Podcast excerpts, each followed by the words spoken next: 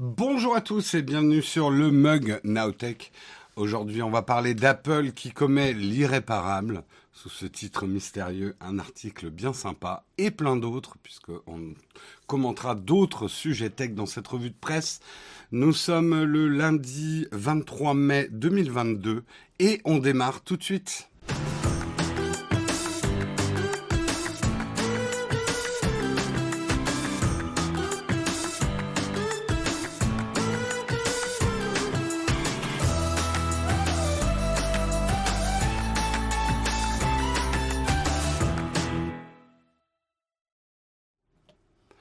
Bonjour à tous, j'espère que vous allez bien ce matin. Je suis désolé, un tout petit peu de retard.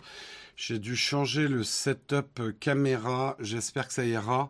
En fait, on a remplacé la caméra, c'est toujours la même, c'est toujours GH6, mais euh, on devait rendre l'exemplaire de test et nous avons installé un nouvel exemplaire avec euh, notre ancien objectif qui ne fait pas d'autofocus ou mal. Donc je suis en focus manuel. Si je m'avance un peu, je suis flou. Mais là, je suis à peu près net. Si je me recule, je suis encore à peu près... Ah, je pourrais peut-être me faire un flou un peu plus... Un, un net un peu plus avancé. Attendez, bougez pas. Bougez pas, bougez pas. On va peut-être mettre là. Ça me donne un peu plus de place pour bouger. Oui, vous assistez en direct à des réglages. Oui, oui, on n'est on pas du tout sur la même longueur focale. Hein. On est c'est on est sur du 35 mm. C'était comme ça qu'on faisait le mug avant. Euh, avant, on avait un 24 mm qu'on recadrait et là, le cadre est full et c'est le 35 mm. Et moi, je préfère. Euh, le micro a bien été rebranché, le son est bon et pas trop faible, tout va bien. Dans la, est-ce que dans l'oreillette, on peut me dire si tout est ok au niveau son avant qu'on démarre? Merci beaucoup. En, attendant, Laetitia pour ton troisième mois d'abonnement. Barnac 2301 pour ton Prime. Merci beaucoup à vous et merci aussi à Laclo pour ton 24e mois d'abonnement. Que de l'amour. Que de l'amour. 5 sur 5, tout va bien, on va pouvoir commencer et c'est parfait. Euh, merci à vous. Est-ce qu'on va faire démarrer le train de la hype, à votre avis? Hein, Ça n'a pas l'air bien parti. Hein. Hein, il va falloir mettre du charbon. Non, je n'ai pas une oreillette, j'ai un, canal privé sur le Discord qui s'appelle l'oreillette. Et c'est en fait euh, mon moyen de communication direct avec euh, le cadrage est un peu serré, Guillaume, oui, mais c'est du 35 mm. Il va falloir s'y réhabituer. C'était mon cadrage d'origine. Au moins, il n'y a pas les bords du meuble qui apparaissent. J'aime bien, moi. Bon, on verra. On reculera peut-être un petit peu la caméra. Euh, je vais peut-être surtout me reculer un tout petit peu moins. Voilà, pour être mieux dans le cadre. Je suis encore plus beau avec cette caméra. C'est surtout avec cet objectif. J'aime beaucoup cet objectif. Par contre, il n'est pas génial en autofocus. Donc, j'ai enlevé l'autofocus. Est-ce qu'on a une prime au charbon si on mène le train de la hype? Bien, bien évidemment. La prime, c'est justement très bon terme, la prime au charbon, le prime même au charbon, si vous démarrez le train de la hype.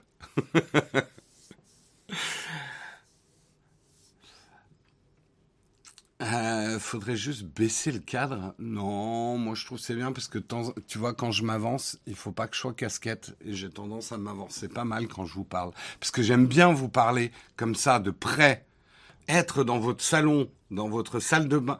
Non, c'est creepy. Je suis d'accord. Flo, je pense que tu as des problèmes avec Twitch. Redémarre ton Twitch. Je règle les problèmes de tout le monde hein, ce matin. Hein. Justement, on va parler de réparabilité.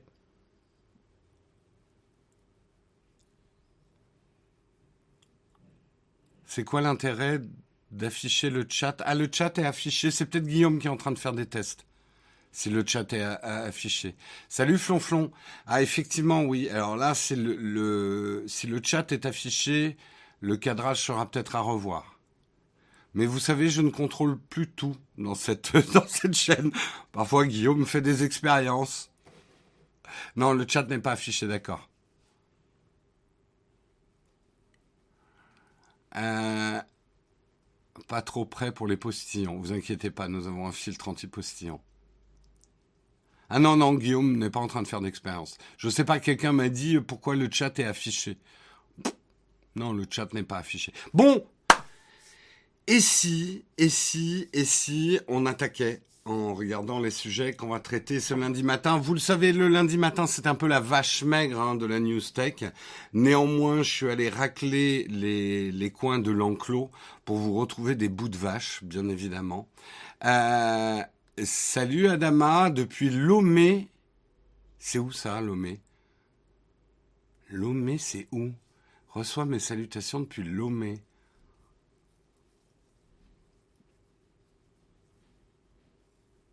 Mélo, j'essaie de voir, c'est peut-être du Ah, c'est au Vietnam, Lomé. Pourtant, je connais le Vietnam, j'y suis allé deux fois, mais je me souviens plus de Lomé.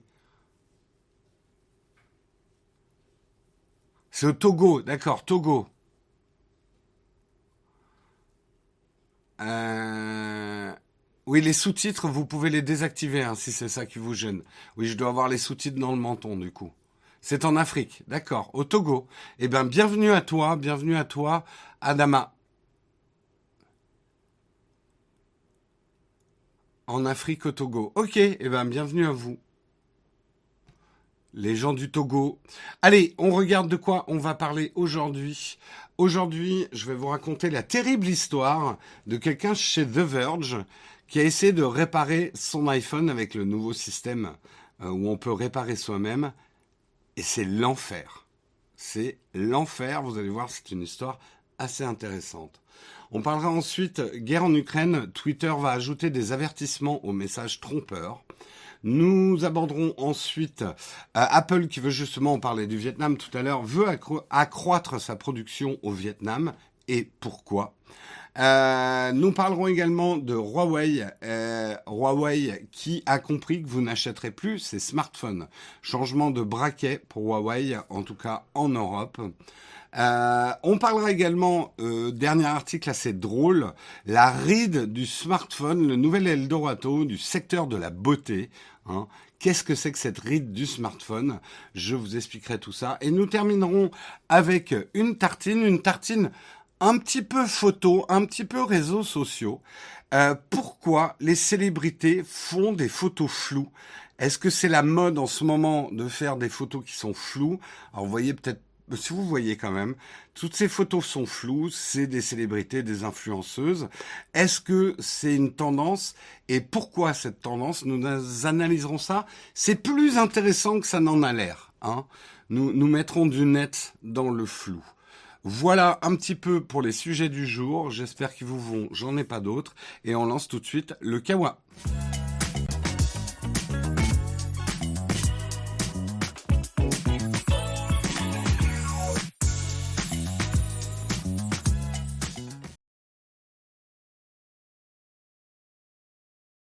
Hop, petit problème de bouton. Euh, ou c'est juste qu'elles ne savent pas se servir d'un smartphone. Si, si, justement, Fabrice. Loin des moqueries. Tu verras, c'est une tendance et une tendance qui a une raison. Mais on va commencer tout de suite avec l'enfer. L'enfer de réparer soi-même un iPhone. C'est un article un petit peu long. Je vais surtout vous montrer des photos parce que c'est assez intéressant. C'est effectivement un journaliste de, Verge euh, qui raconte euh, bah, son expérience de euh, réparer soi-même son iPhone vous le savez, maintenant avec euh, le programme euh, Self-Service Repair Program, euh, Apple vous permet de réparer vous-même des parties de votre smartphone. Il vous envoie les pièces détachées, mais également tous les outils nécessaires à cette réparation. Et euh, le journaliste donc nous raconte un petit peu euh, ses déboires en disant euh, à quel point ça a été difficile pour lui. Donc il a contacté le service self self service repair program et il voulait juste changer la batterie de son iPhone mini. Voici ce qu'il a reçu. Hein, on va vous montrer déjà ceci. Il a reçu deux, ce qu'on appelle des Pelican Case dans le métier. C'est des, des valises pour du matériel euh, en plastique dur, qui valent un bras d'ailleurs, les vrais Pelicans. Il a reçu deux valises. Deux valises énormes qu'il a dû en plus se trimballer dans le train. Donc euh, c'est le début de la galère. Euh, Copper Rider Team, je te répondrai à la fin de l'émission, mais les dons Patreon ne sont pas des dons en fait, ça n'existe pas les dons en France. Donc oui, c'est déclaré comme un revenu avec TVA et tout le tout le tralala et on paye des impôts dessus. Mais je te répondrai en fin d'émission. Euh, donc il a reçu effectivement ces deux caisses pleines euh, de matériel. Le matériel, il vous le montre une fois déballé. Voilà le matériel pour réparer. Donc prévoyez quand même une grande table avec quand même des grosses machines, une décolleuse, une recolleuse, tout, tout le matériel, un grand classeur avec comment réparer un iPhone 13 mini. Il a dû verser une caution de 1200 euros. Il avait 7 jours pour réparer et renvoyer le matériel, parce qu'effectivement, les machines-outils que vous voyez, bah, ils vous les envoient pas gratuitement. Elles sont sous caution. Euh, je crois que le matériel vaut quelque chose comme 20 000 dollars quand même. Euh, le, le, matériel de réparation. En plus, il a reçu une partie des pièces avec du retard, donc il n'avait plus que 5 jours pour faire sa réparation. Euh, donc, je vous fais pas toute l'histoire, mais il raconte sa réparation et quel point c'était difficile. Euh, ici, on le voit mettre effectivement son iPhone 13 mini euh, dans la dans la décolleuse, le heating pocket, et avec euh, la ventouse essayer de décoller l'arrière. Donc, il dit ça va, c'est c'est faisable, mais il faut faire extrêmement attention. C'est quand même super compliqué. Euh, et euh, voilà, il raconte vraiment euh, avec les schémas tout ce qu'il a dû faire. Euh, ensuite, sortir les tournevis, des tout petits tournevis de précision. alors, on voit hein, le résultat est relativement propre hein, du décollage. les machines-outils sont bien évidemment faites quand même pour ce type de réparation, donc c'est quand même moins bordélique que de faire ça au sèche-cheveux avec du, du, du matériel du matériel à soie. Euh, mais euh, vraiment quand même, euh, voilà, il, il, dit plusieurs fois j'ai eu quand même des grosses suées froides quand il faut remettre après le dos, le recoller, redémarrer le truc, passer les examens de test, etc. En gros, changer une batterie c'est beaucoup de boulot. Euh, c'est beaucoup de boulot avec les iPhones actuels où toutes les pièces sont collées euh, ultra soudées avec des des micros de la micro connectique. Euh, donc euh, voilà, il dit vraiment pas une partie de plaisir. Et en plus, quand on regarde en vrai le prix, on n'y gagne rien du tout. En gros, Apple a mis en place un service de réparation, mais qui coûte aussi cher que si vous l'amenez dans un Mac Store pour réparer. Donc, pourquoi Apple a fait ça? Si, si, la réparation te coûte aussi cher, sachant que c'est un vrai bordel, euh, tu reçois des grosses valises avec des machines-outils qui sont sous caution. Euh, non, ça m'étonnerait que The Verge fasse un fake, hein, Shimbo. Je pense pas que c'est un fake. Donc on pourrait se demander, mais en fait, à quoi bon? Ben, à quoi bon? D'abord, parce que Apple le fait pour dire, oui, on peut le faire. Mais Apple a quand même tout intérêt à vous dissuader, vous, en tant que particulier, à le faire. Par contre, un service de réparation, un petit stand de réparation, peut tout à fait peut-être envisager de réparer plusieurs iPhones, et à ce moment-là, les choses peuvent devenir rentables. Donc là, Apple fait deux pierres d'un coup. Un, il dit à la presse, au grand public, dans la tendance qui est actuellement à plus de réparabilité, oui, on peut réparer, et ça, on ne peut que louer le geste. Et deuxièmement, ils permettent à des petits réparateurs d'avoir accès à des machines-outils certifiées Apple et de faire des réparations, on va dire, selon les procédures Apple. Donc ça, Apple a tout à y gagner parce que ça reste dans le giron euh, d'Apple qui exerce un contrôle comme ça sur les réparations euh, effectuées sur ces appareils, perpétuant ainsi l'expérience utilisateur euh, pour qu'elle soit parfaite de bout en bout. Là où on voit effectivement le, le, la grosse, grosse limite du système, c'est que c'est horrible à faire. Aujourd'hui, les smartphones, en fait, ne sont pas conçus pour être réparables. Ils sont réparables. Mais ils ne sont pas conçus pour être réparables simplement.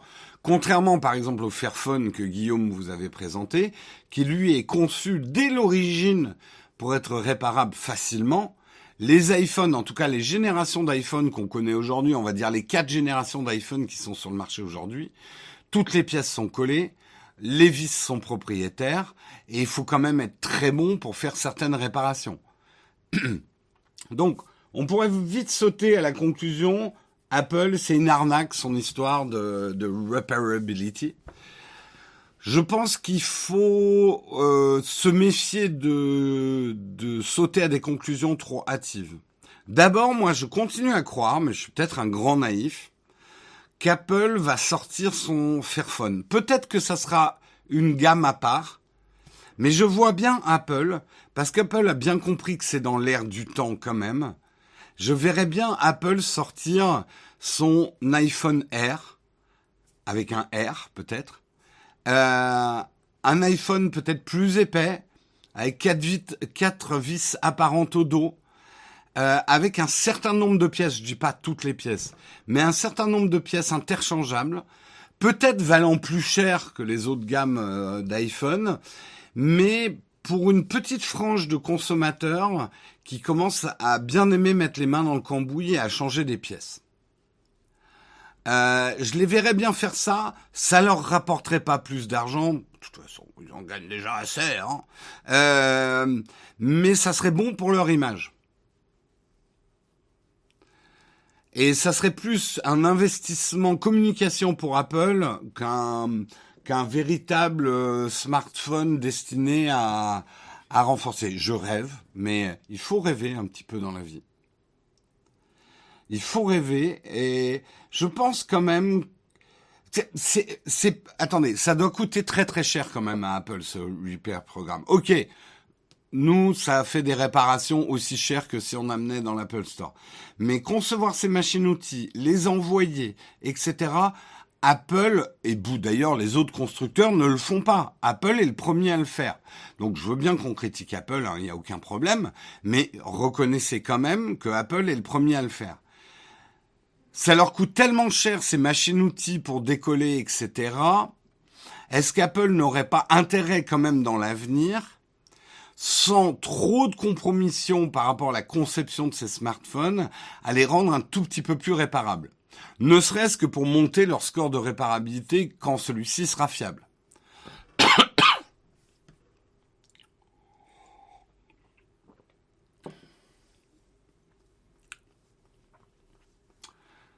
Un Apple réparable, perso, j'y crois pas. Tu sais, Jérôme, même dans l'air du temps, Apple, c'est têtu.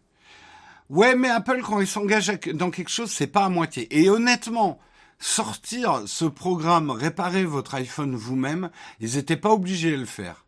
Et ça, c'est quand même quelque chose d'important à, à, à retenir. C'est le matériel officiel des Apple Store. Oui, mais quand même, il faut quand même que d'abord, ne serait-ce que les envoyer, la logistique de ce truc, ça doit coûter une blinde à Apple. Envoyer deux Pelican Case à n'importe qui qui demande de réparer son, son smartphone, c'est, c'est un coût, vous vous rendez pas compte, je pense.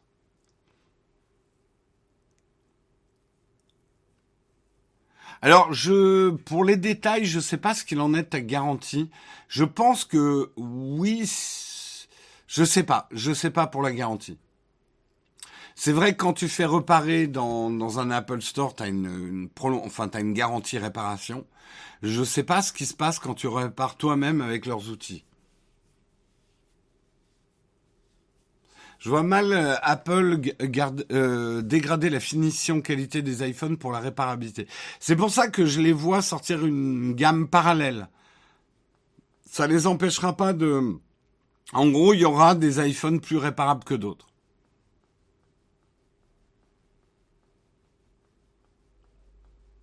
On rappelle qu'Apple est le premier à souder la batterie dans les téléphones. Ça a été les premiers, j'ai pif, à coller et à souder. Peut-être, hein, honnêtement, j'en sais rien. J'ai l'impression qu'il y a une tendance de fond. Moi, j'ai connu hein, l'époque où on pouvait, où toutes les batteries étaient extractables. Ça n'a jamais été le cas des iPhones. Si mes souvenirs sont bons, euh, la batterie n'était pas du tout extractible dans le premier iPhone. Euh, ça n'a jamais été une tendance de fond jusqu'aujourd'hui chez Apple, effectivement. Mais je comprends pas. N'importe qui peut demander à louer ces machines. Ouais, ouais. Ces machines, il y en a plusieurs. En tout cas aux États-Unis. Hein. Pour l'instant, c'est pas encore arrivé en, France.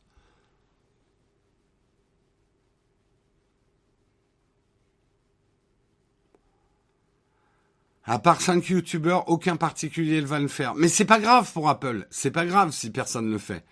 Ça aura le mérite d'exister. Ils peuvent toujours sortir cette carte joker si on leur dit vous n'êtes pas écolo.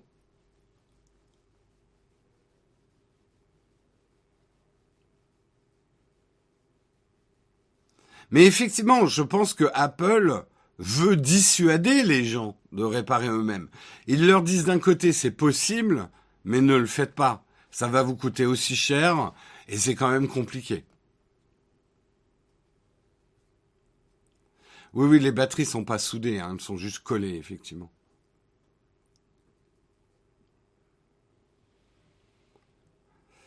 Alors, on voit quand même que Apple euh, Là, effectivement, maintenant, la, la réparation est étendue à toutes les FNAC euh, Darty la réparation officielle des iPhones. Donc ça leur donne quand même euh, dans plein de villes où il n'y a pas d'Apple Store, mais il y a une, une Fnac d'Arty, vous pourrez amener votre iPhone à réparer. Il y a quand même pas mal d'efforts qui sont qui sont faits hein, pour la réparabilité des smartphones. Que vous le vouliez ou non, il y a quand même une tendance, et c'est peut-être qu'une tendance de greenwashing, mais il y a quand même une tendance de fond. On parlait euh, euh, la semaine dernière, on avait été sponsor pour vous parler du programme RE de chez Orange sur la réparabilité, le recyclage, etc. Il y a quand même une tendance, c'est peut-être qu'une tendance de com, mais néanmoins, ils sont quand même obligés de mettre les systèmes en place pour favoriser recyclage, réparabilité, etc. Donc euh, on peut pas dire non plus que c'est que de la gnognotte. Merci Montana pour ton Prime, 13e mois d'abonnement. Et merci Mister D 427 également pour ton Prime. Merci beaucoup à vous. Bah déjà coller sa batterie c'est honteux. Oui, là aujourd'hui tout le monde le fait hein, dans les smartphones. Hein. Ça fait à part Fairphone et deux trois autres marques, il n'y a plus de smartphone où on peut changer la batterie soi-même. Hein. Donc je peux être d'accord avec toi que c'est honteux, mais là, c'est pas que Apple qui le fait. Peut-être que ça a été les premiers, mais en attendant, tout le monde a suivi. Donc, euh, honte sur tout le monde.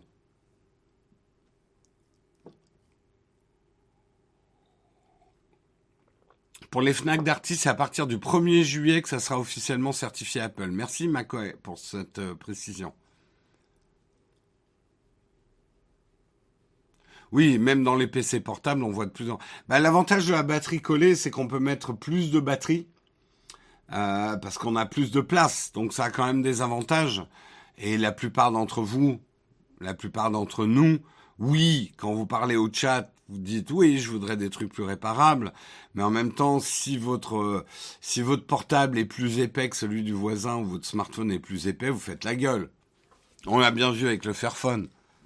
Il est bulky, hein, le Fairphone. Alors oui, euh, tout est extractible, mais c'est bulky, du coup.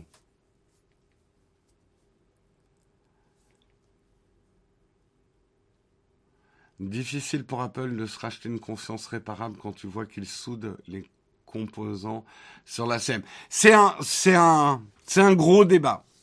Euh, c'est un gros débat parce que moi je veux bien euh, et je suis le premier à dire Apple est très loin d'être exemplaire et ils ont des très mauvais scores au, au niveau euh, au niveau écologie hein, sur certaines choses. Après et c'est de la com, Apple est aussi le leader dans la com sur la réparabilité, sur les énergies renouvelables, etc. Donc il y a du bon et du mauvais. Je suis pas jusqu'au boutiste ni dans un sens ni dans l'autre. Apple est très très très très loin d'être parfait en écologie. Il est même mauvais élève sur un, un tas d'attitudes et de pratiques.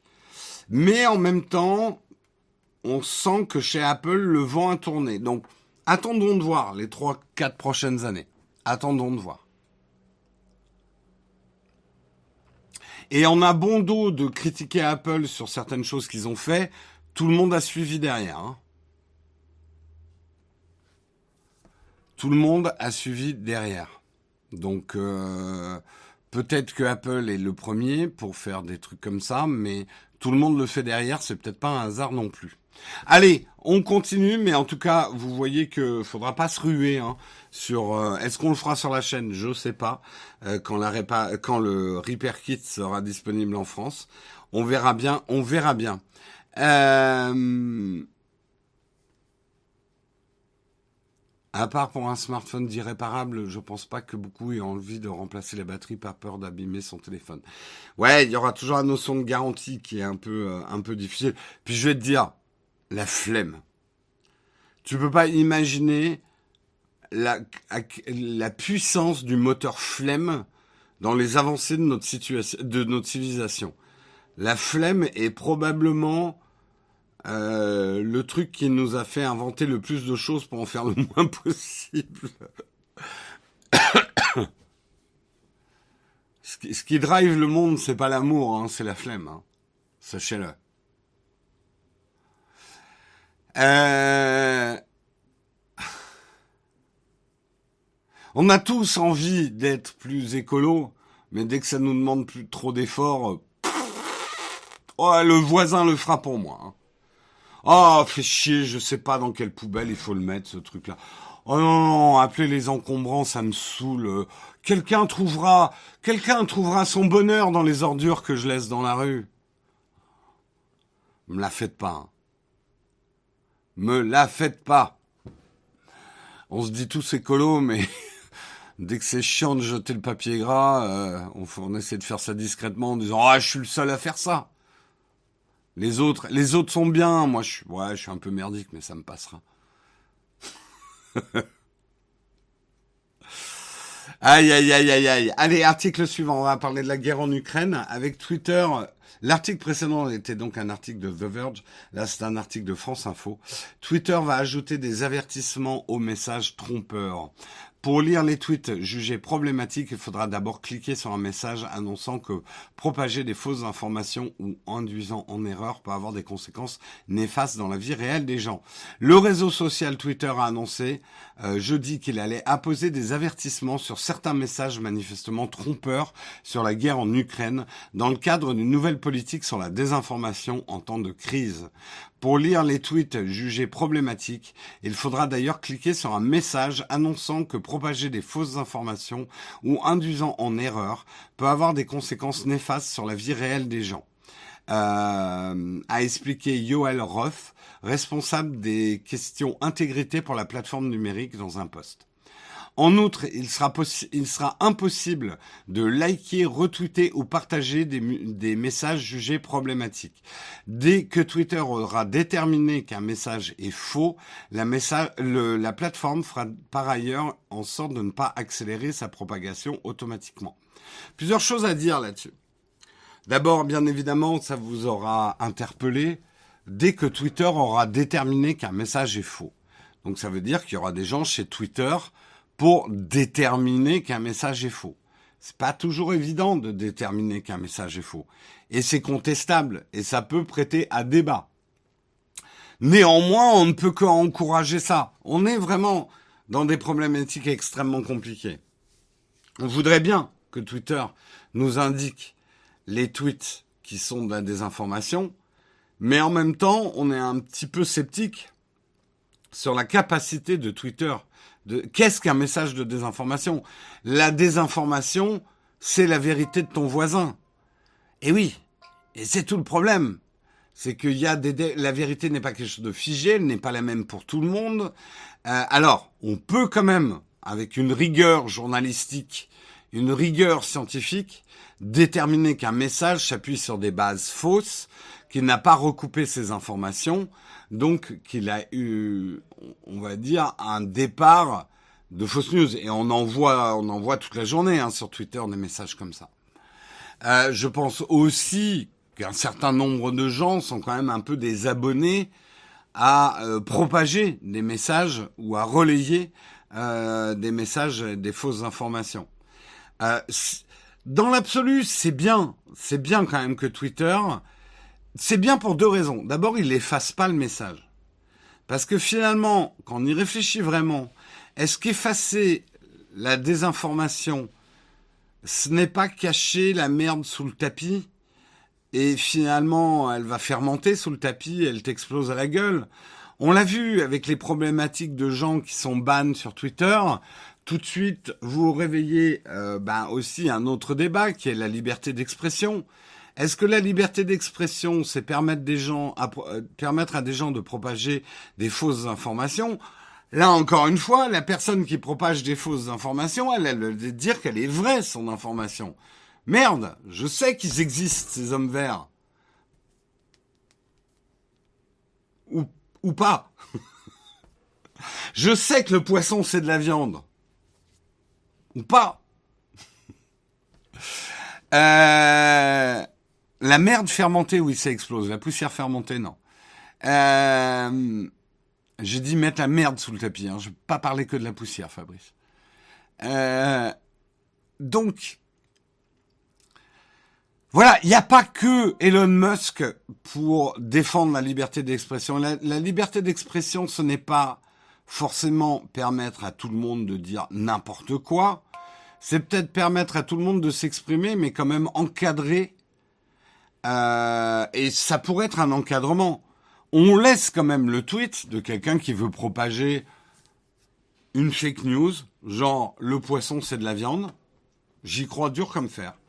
J'ai des preuves, j'ai ici tout un dossier selon quoi le poisson c'est de la viande. C'est ma liberté d'expression que de le dire au monde.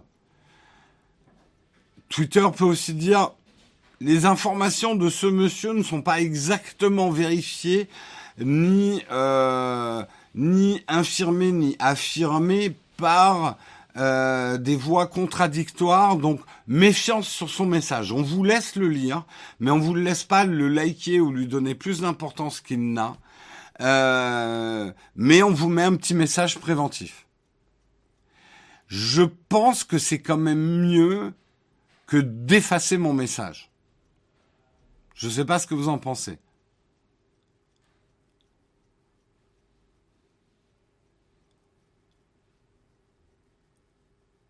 Euh, la méthode scientifique France Culture a fait une superbe émission sur la problématique de la modération sur les réseaux sociaux. Merci Gépif. Des fake news du genre les masses ne servent à rien. Il y a eu des débats effectivement là-dessus. Comment différencier? La vodka c'est de l'eau. en plus fort.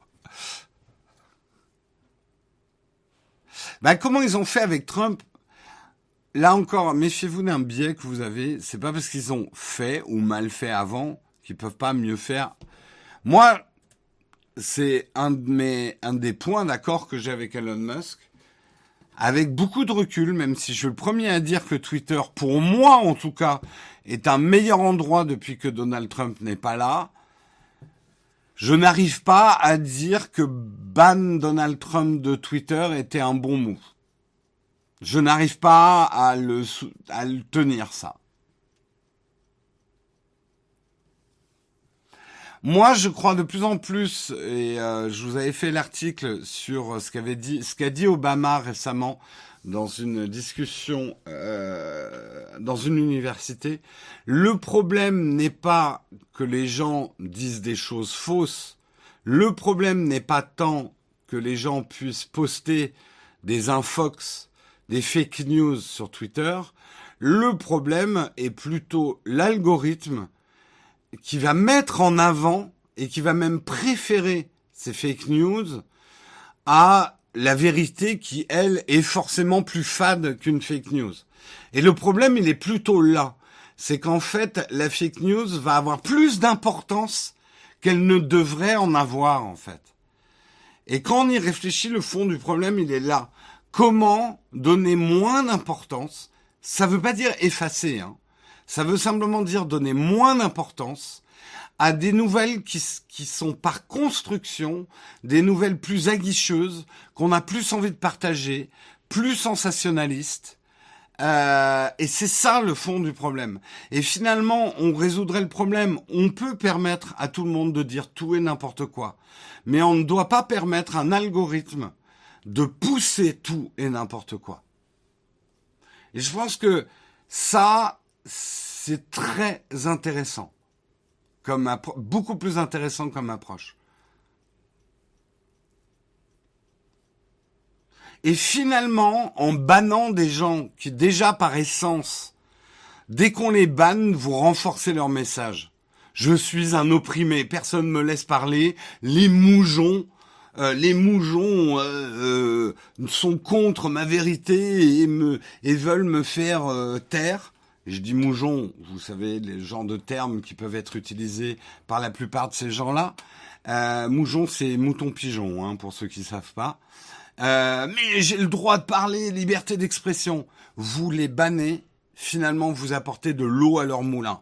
Je suis opprimé, la vérité pourtant sortira. Ils adorent en fait ces gens-là euh, être contre. Ils, ils, veulent que le monde soit contre eux en fait. Ça donne de la puissance à leur message parce que c'est des messages nous sachons. Nous sachons. Oui oui, j'ai fait la faute exprès pour ceux qui qui connaissent. Euh, nous sachons, les autres ont tort, et, c'est comme ça que c'est le terreau en fait euh, de leur message. Donc finalement, les bannants, tu leur donnes plus d'importance. Faut les ghoster discrètement.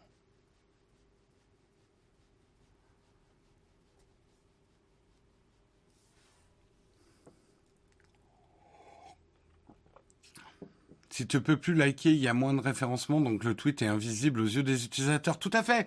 Laissez-les poster ces, ces tas de merde, mais n'encourageons pas la merde. Et le problème, c'est que les algorithmes sont faits aujourd'hui pour encourager la merde. Parce que la merde est plus appétissante pour les gens que la vérité.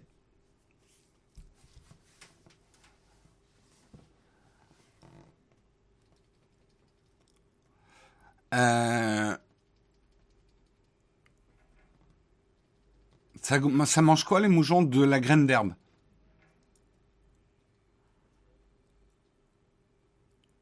Euh, Tu vois, Trump pourrait très bien avoir continué sur Twitter. Alors, il aurait, ses tweets auraient toujours eu de l'importance parce que c'était le président des États-Unis. C'était, hein, il ne l'est plus. Mais je pense quand même avec justement, ils avaient commencé à la fin avec Twitter, on avait des mentions. Si déjà on pouvait plus liker ces messages quand ils étaient confirmés comme étant faux, euh, si on pouvait plus liker ces messages et tout ça, peut-être qu'on l'oserait. Moi qui suivais pas Trump et qui voulais pas suivre Trump, j'avais quand même ces messages qui remontaient quoi.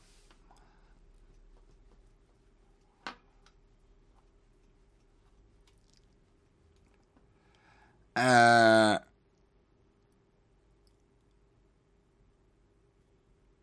l'algo ne fait pas un jugement de valeur, ce n'est pas une personne. Oui, mais l'algo va toujours faire remonter les trucs que les gens euh, like, retweetent.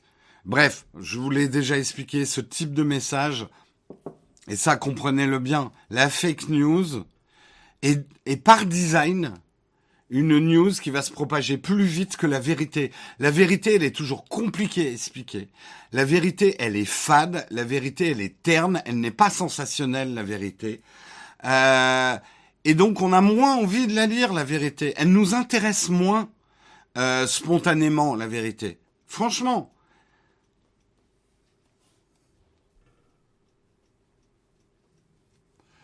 La vérité n'est pas que ailleurs, la vérité, elle est, bof. C'est bof. Ah ouais? Oh là là, c'est compliqué. Je préfère quand même la fake news. Euh, c'est plus croustillant, une fake news. Euh... Je ne sais plus quelle série et les enfermer sans, dans un monde parallèle. Bah, c'est un peu ce qui arrive hein, en ce moment. Allez, on passe au troisième article. Mais c'est intéressant ce que fait Twitter. On verra s'ils auront le temps d'aller jusqu'au bout de leur idée. En ce moment, Twitter, c'est pas facile, mais on ne va pas parler d'Elon Musk aujourd'hui. On va parler dans un troisième article, un article de Consomac. Nous allons parler d'Apple qui veut accroître sa production au Vietnam. En tournée dans la Silicon Valley, le premier ministre vietnamien Pham Minh Chi Chin, pardon pour la prononciation, s'est rendu à Cupertino où il a rencontré Tim Cook. Bien qu'Apple n'ait pas d'usine en son nom au Vietnam, le groupe californien fait appel au service de 31 entreprises vietnamiennes avec quelques 160 000 salariés qui travaillent à l'assemblage de certains produits Apple. On sait notamment qu'Apple s'est lancé au Vietnam en 2019 avec la production des AirPods. Il est probable que vos AirPods euh, viennent du Vietnam. Tim Cook a de son côté exprimé sa volonté d'accroître le nombre de fournisseurs au Vietnam ainsi que le nombre d'usines dans le pays, souhaitant au passage des politiques encore plus favorables de la part du gouvernement local. Je précise pour ceux qui n'y connaissent rien en géopolitique et c'est pas un reproche, le Vietnam est toujours un gouvernement communiste. Alors c'est un gouvernement communiste adapté, pas pas exactement comme le modèle chinois. Euh, en fait, pour avoir fait deux fois, être allé deux fois, mais en tant que touriste au Vietnam, donc je me permettrai pas d'extrapoler euh, une, revue de presse géopolitique, mais la sensation que ça m'a donné, c'est que on a un sud du Vietnam qui est extrêmement euh, libéral, avec euh, Shanghai qu'on appelle Ho Chi Minh Ville maintenant, mais un, un, un ex-Shanghai extrêmement et euh, extrêmement libéral, Saigon, pardon, j'ai dit Shanghai, Saigon, ex-Saigon extrêmement libéral, Ho Chi un sud qui est plus libéral, plus occidentalisé, oui, pardon, oui, j'ai fait une erreur, euh, et un nord euh, qui est plus, bah, le, le, un petit peu plus, on sent un petit peu plus le communisme dans le nord. Oui, non, j'ai fait une erreur avec Shanghai, ça arrive. Je voulais dire Saigon. Euh, c'était pas ma guerre. Non, non, en touriste, hein, j'ai fait le Vietnam. Mais, bon, pour être tout à fait honnête, mais là encore une fois, c'est les yeux du touriste qui parlent. Je n'ai pas vécu là-bas. Euh, on a un cousin de Marion qui, qui a vécu euh, deux ans au, au, Vietnam, donc il nous a raconté pas mal de choses quand on l'a vu là-bas, mais on le voit un petit peu dans la campagne, les, les, postes du comité euh, communiste, etc. Mais c'est quand même très très libéral. Hein.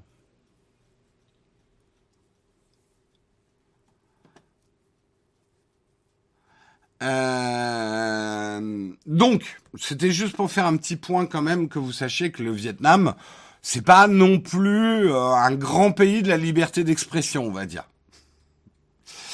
Euh, pourquoi Apple veut ouvrir plus d'usines au Vietnam? Ben simplement, Apple souffre de plus en plus de sa dépendance à la Chine et veut diversifier sa chaîne d'approvisionnement. Il y a donc de grandes chances que le pays bénéficie de plus larges, de, de plus larges investissements de la part d'Apple par le biais de ses sous-traitants dans les prochaines années. Alors, vous allez dire ah, Apple, salaud, vous allez exploiter euh, Vietnam. Euh, nous, quand on y allait, on a vu énormément d'usines Samsung. Samsung est très implémenté au Vietnam. Euh, ils ont une grande, grande usine d'ailleurs qu'on a vue, on n'a pas visité, mais on l'a vue de loin. Une grande usine euh, qui est pas loin de Danang, je, si mes souvenirs sont bons, euh, au Vietnam.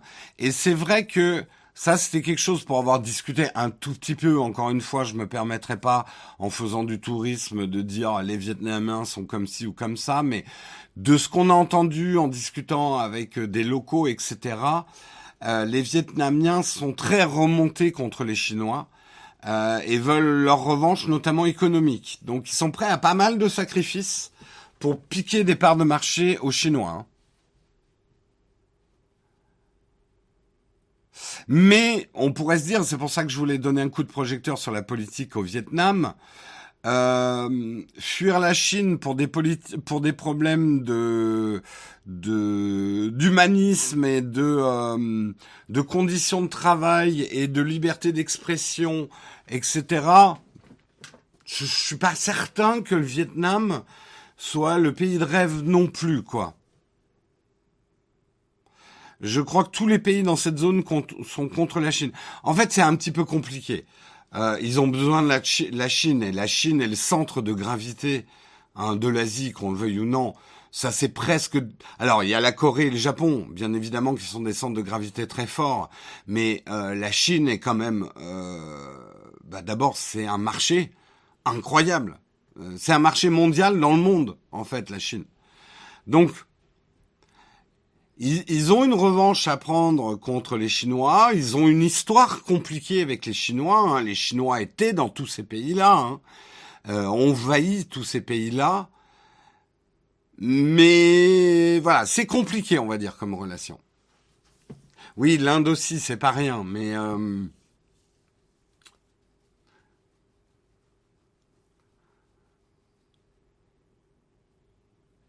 Donc ils sont contre la Chine, mais ils sont pas complètement contre la Chine non plus. Hein.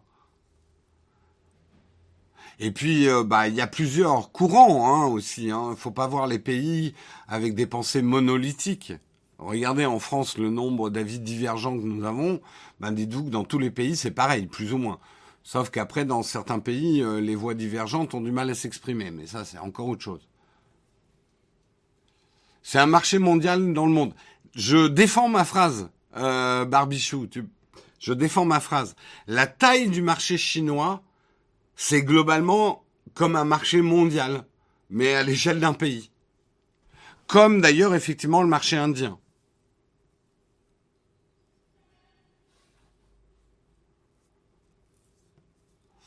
Quand l'Inde s'éveillera, le monde tremblera.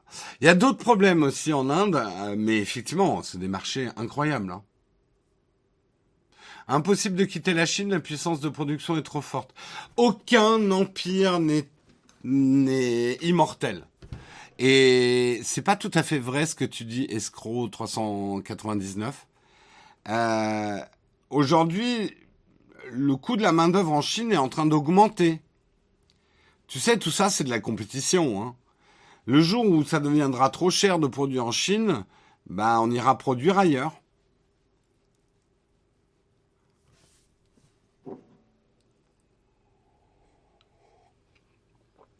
L'Inde, c'est déjà éveillé, je suis d'accord, c'est pas un pays, mais c'est un pays qui a quand même des disparités économiques euh, qui sont énormes. C'est une puissance mondiale, c'est incontestable, énorme, mais ils ont des problèmes aujourd'hui de, enfin, la pauvreté en Inde euh, est encore très grande, la, la richesse aussi, mais justement, ils ont une mauvaise répartition de la richesse en Inde.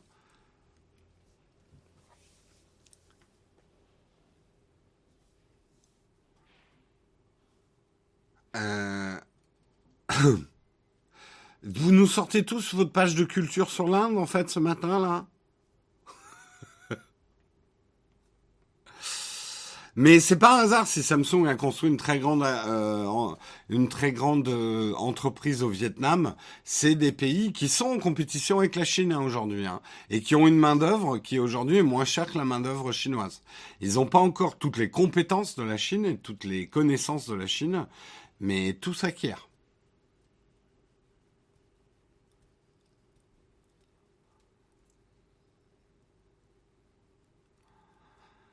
Bon, euh, la, géopolitique selon le chat, on va peut-être passer à l'article suivant parce que ça commence à déraper hein, euh, dans les. Euh,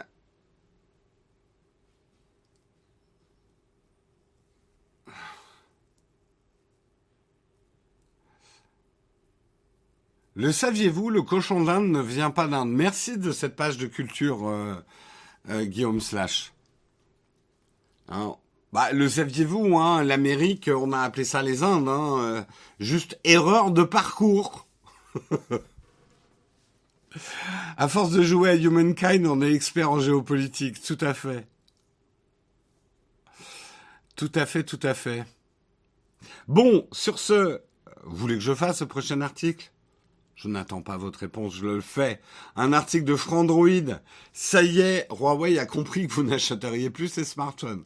Ah Si vous cherchez un signe pour vous convaincre définitivement que, Huawei a jeté l'éponge sur ces smartphones, du moins officieusement, la dernière présentation du géant chinois devrait faire l'affaire. Seules 12 minutes et 27 secondes ont été consacrées à l'univers du smartphone euh, sur près de 45 minutes de conférence, alors qu'avant les smartphones étaient phare dans, chez le constructeur.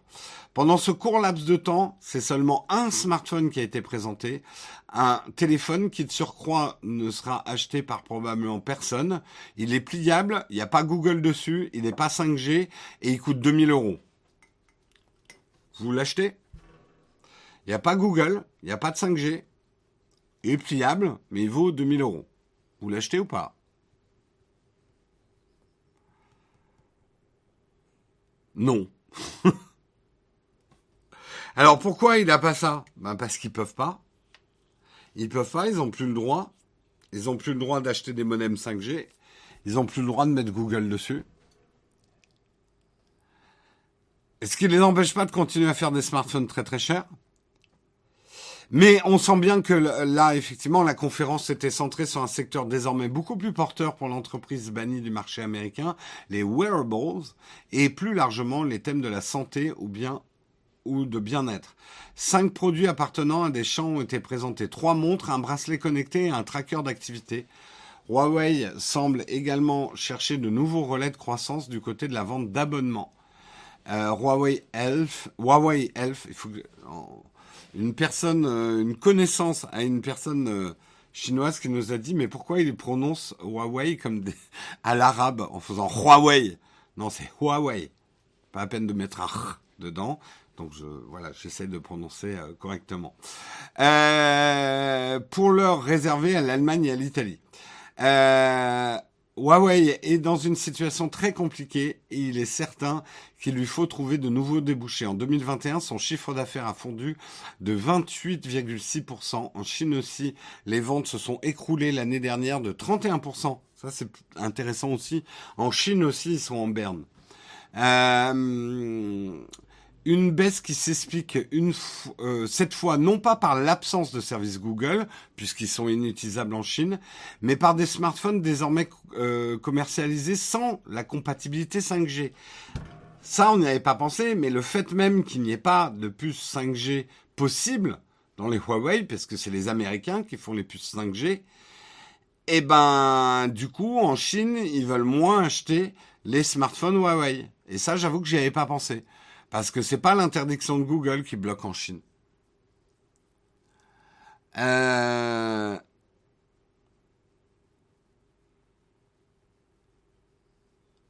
Tu veux dire tu veux dire quoi? Il n'y a pas Google dessus. Tu ne peux installer aucun service Google. Et toute app et tout service qui va utiliser des services Google ne fonctionnera pas.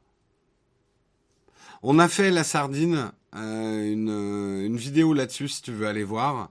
Euh, avec Guillaume qui s'appelle Huawei, il faut qu'on Huawei, il faut qu'on parle, euh, où on explique tous ces problèmes-là.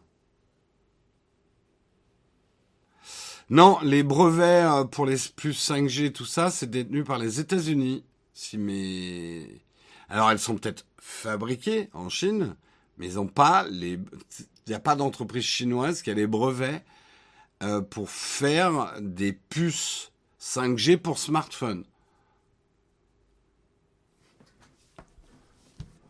On s'est fait ban d'un voyage Huawei. Ouais, bah on peut vous dire qu'à cause de cette vidéo, on vous le dit. Hein. Alors c'est pas officiellement dit, mais on est shadow ghost par Huawei. Huawei ne nous invite pas aux events. Euh, Huawei, ils veulent plus trop entendre parler de Nowtech. C'est pas grave, on a pris le risque de faire cette vidéo. On pense que c'était important. Il y a eu tellement de vidéos sponsors autour de Huawei, euh, on va dire dans l'influence tech française, et on va le dire. Euh, qui nous paraissait important de dire attention quand même. Euh, nous, il y a des sponsors qu'on a, et on ne nommera personne, mais il y a des sponsors Huawei, quand ils disaient, oh, c'est facile d'avoir un smartphone qui n'a pas Google. Non! Ça veut pas dire impossible, mais je pense que c'est important de dire aux gens que ça va leur compliquer la vie. Et que n'achetez pas, parce qu'il est pas cher, un téléphone Huawei à quelqu'un qui ne sait pas bidouiller, euh, parce qu'il va galérer sans Google.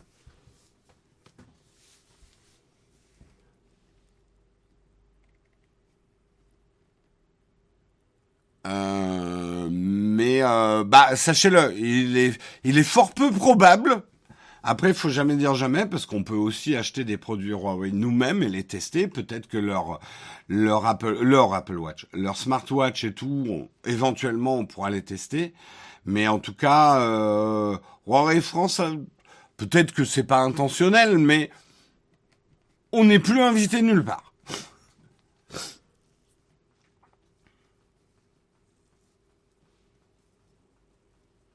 Donc, euh, sachez-le. Sachez-le, sachez-le.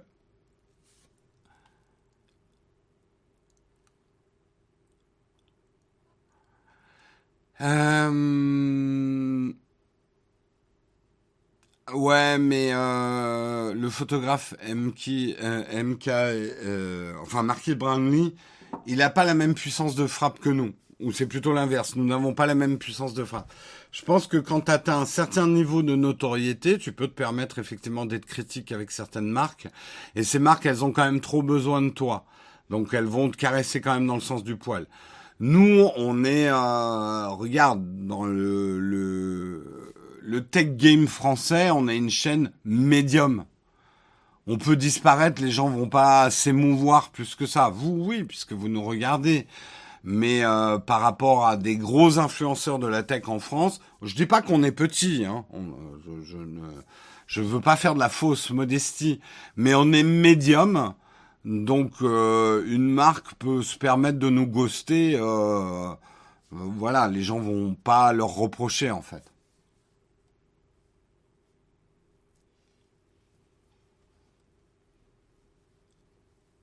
Euh,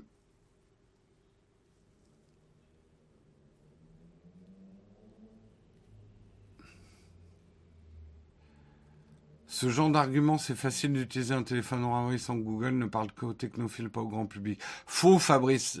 Moi, c'est ça qui m'a révolté. J'ai vu des gens euh, de bonne foi, mais qui ne connaissaient pas grand-chose, acheter des smartphones Huawei parce qu'ils étaient pas chers, et que technologiquement, en hardware, c'était des très bons smartphones, et derrière, vraiment galérer parce que c'est pas simple d'utiliser un smartphone sans Google. C'est un fait, c'est une réalité. Et nous, on a trouvé que c'était pas honnête comme message.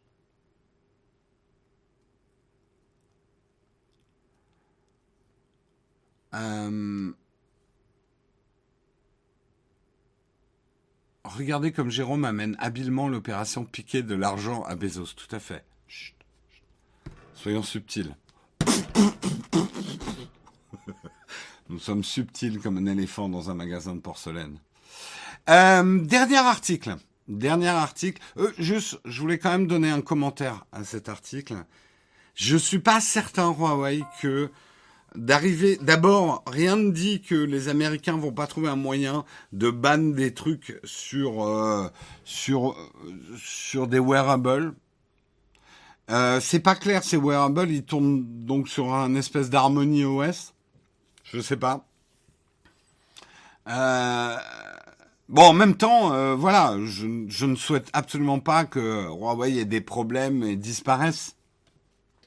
Je suis pas certain que les wearables soient la solution. C'est quand même effectivement des produits avec beaucoup de contraintes. Merci Granouf pour ton prime. Et merci Bob euh, Bob du 08 pour tes 200 bits. Merci Sloan euh, Fardel pour ton 15e mois d'abonnement. Merci Salsa Bunny également pour ton 12e mois d'abonnement. Merci Toxici pour ton 16e mois d'abonnement. Merci Montana 8034 pour ton 13e mois d'abonnement. Merci Mister D 427 pour ton Prime. Merci à vous les contributeurs. Merci aussi Terra OW pour ton deuxième mois d'abonnement. Un grand merci aux contributeurs. Euh, je pense que si Huawei va disparaître, il faut qu'ils migrent leur savoir-faire dans une autre boîte. C'est un peu déjà ce qu'ils ont fait avec Honor, hein, mais euh, c'est pas simple, c'est pas simple la situation. On passe au dernier article, au dernier article ce matin, un article de Ouzbek Erika, la ride du smartphone, nouvelle Eldorado pour le secteur de la beauté. Ne riez pas, ne ridez pas non plus. ou si vous ridez, il vaut mieux avoir des rides de rire. Donc riez, si vous voulez. Si les psychologues se bousculent au portillon pour nous alerter sur les conséquences d'un usage trop assidu du smartphone au niveau psychologique sur notre état mental, on parle moins en revanche des conséquences physiques très concrètes qu'implique le fait de manipuler notre smartphone au quotidien. Et pourtant, on pouvait s'en douter, mais le fait de passer en moyenne 3,6 heures par jour, c'est la moyenne, 3,6 heures par jour la tête penchée sur notre smartphone, commence littéralement à se voir. Ce geste, a priori anodin de notre quotidien, serait à l'origine d'une nouvelle ride située au niveau du cou, juste en dessous du menton. Est-ce que je l'ai Ouais, mais là, je tire. Ouais, je l'ai un peu. Hein. Ce serait ce petit trait rouge là. Ce petit trait rouge. Euh, en effet, comme le détaille le facialiste, je ne savais pas que ça existait les facialistes, Jean Casimir, ne pas rire, Jeanne, d'ailleurs la facialiste, pardon, la facialiste Jeanne Casimir, interrogée par le magazine L'Officiel, continuellement incliner la tête vers le bas, provoque une réaction en chaîne. Toute la structure du cou se modifie, le platysma se stratifie, créant ces lignes horizontales sur le devant du cou. L'effet, c'est que ça renforce notre double menton. Voilà, mon double menton, est nettement renforcé. Hein, on le voit. Je montre mon double menton. Voilà. Euh, renforcer notre double menton. Euh, notre cou possède entre 200 à 300 nœuds lymphatiques qui se retrouvent, vous savez, c'est pour ça qu'on a souvent des ganglions aussi. Euh. mais on va pas faire de médecine. Hein, qui se retrouve comprimé dans cette position du menton baissé. Donc, vous compressez vos nœuds lymphatiques. La lymphe stagne alors, d'où l'aspect visuel de rides et d'effet double menton. Tout est engorgé, rien ne circule. Je suis engorgé. Euh, avec une bonne barbe, on voit rien. Nombre de on est beaucoup à essayer de dissimuler notre double menton par une barbiche, par une barbe et ce genre de choses. Euh, tout ça est une véritable. Alors non non, c'est pas fini, c'est pas. Il faut désormais euh, compter avec cette fameuse ride et le double menton plus prononcé, le fait de se pencher. Alors il n'y a pas que ça. Le fait de se pencher sur son smartphone. Je vous fais le geste de me pencher sur mon smartphone. Je vais vous faire comme ça. On se penche sur son smartphone. Voilà, je suis un peu près quand même. On est comme ça. Voilà, on est comme ça. Mais là, vous voyez pas le smartphone. Bon, bref. Vous comprenez ce que je veux dire euh, engendre des douleurs au cervical, voire à plus long terme, de sérieuses complications pour le reste du corps. À l'origine, c'est d'ailleurs ces troubles musculo-squelettiques euh, qui ont donné naissance au terme tex-neck, euh, des, des douleurs effectivement au niveau de la nuque pour avoir trop la tête baissée. Car comme l'expliquait un ostéopathe à Glamour UK, en mettant la nuque dans une position allongée, nous aplatissons la courbe naturelle de la colonne vertébrale. Le haut du dos peut s'affaisser, puis la tête fait saillie vers l'avant, créant un déséquilibre temporaire dans tous les muscles du cou et des épaules. La circulation sanguine, par exemple, est réduite en raison d'une mauvaise posture car elle entraîne moins de flux sanguin vers et depuis le cœur. Une mauvaise posture comprime également les poumons, de même que l'estomac en diminuant leur fonction, précise le médecin. Tout cela est une véritable aubaine pour le secteur de la beauté. En Asie, où les jeunes femmes sont particulièrement sensibles à l'apparence de leur cou, la marque Clarin distribue désormais une nouvelle formule de l'un de ses produits phares, une crème jeunesse du cou multirégénérante, afin de répondre à une demande croissante, selon les mots de l'ex-directrice des relations publiques et scientifiques de Clarins, interviewée dans le magazine Elle. Du côté de la chirurgie plastique, on se frotte également les mains comme les gens prennent de plus en plus de selfies, ils... ah oui, ça aussi, c'est un effet de bord auquel on n'avait pas pensé. Ce que nous disent les chirurgiens esthétiques, c'est que les gens se prennent beaucoup en selfie. Ils se rendent vraiment compte maintenant de l'apparition des rides, parce qu'ils peuvent comparer avec leur selfie de l'année dernière. Euh, commente le docteur Jabber, chirurgien plastique à Beverly Hills. Ce dernier assure euh, Huffington Post recevoir davantage de patients pour des problèmes liés à la text neck, donc de voir leurs rides apparaître dans leur selfie. Je pense en plus, c'est un article de Ouzbek Erika euh, pour Razor qui demandait. Je pense aussi le fait que toute une génération s'est habituée à se prendre en photo avec du grand angle, parce qu'un équivalent 27 mm, ça reste du grand angle.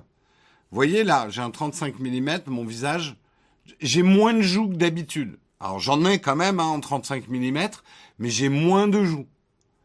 Euh, si ici j'avais un 27 mm, j'aurais déjà plus de joues, surtout si je me penchais sur les bords de l'image.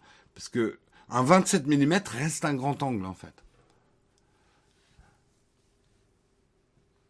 Donc, la conclusion, euh, vous l'aurez compris, face au phénomène de redneck, deux possibilités.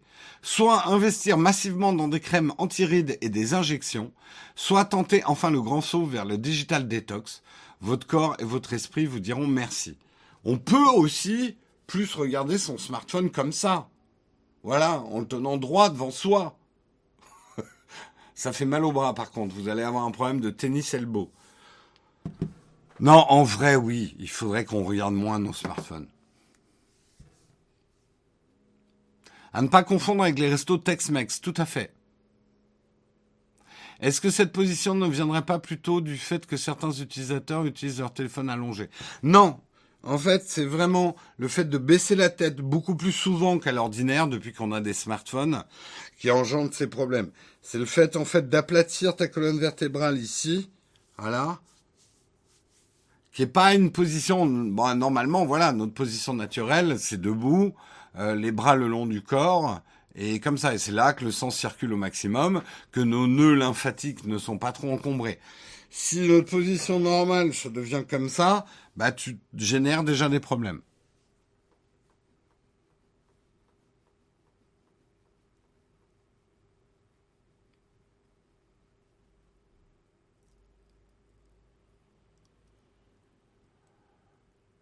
Euh, je viens de faire une découverte. Je viens de retrouver un Mamiya. Je sais pas ce que c'est. Désolé. Vivement les visières. Ouais, mais les visières à air, on va avoir un autre problème de poids qui va appuyer sur les ailettes du B de je sais pas quoi. Euh, ça va augmenter les points noirs. Enfin bon. mais c'est vrai. C'est vrai que d'avoir une lecture tête haute, ça sera peut-être un mieux. Ça dépend du poids des lunettes. Je me suis fait agresser dans la rue en tenant mon smartphone plus droit.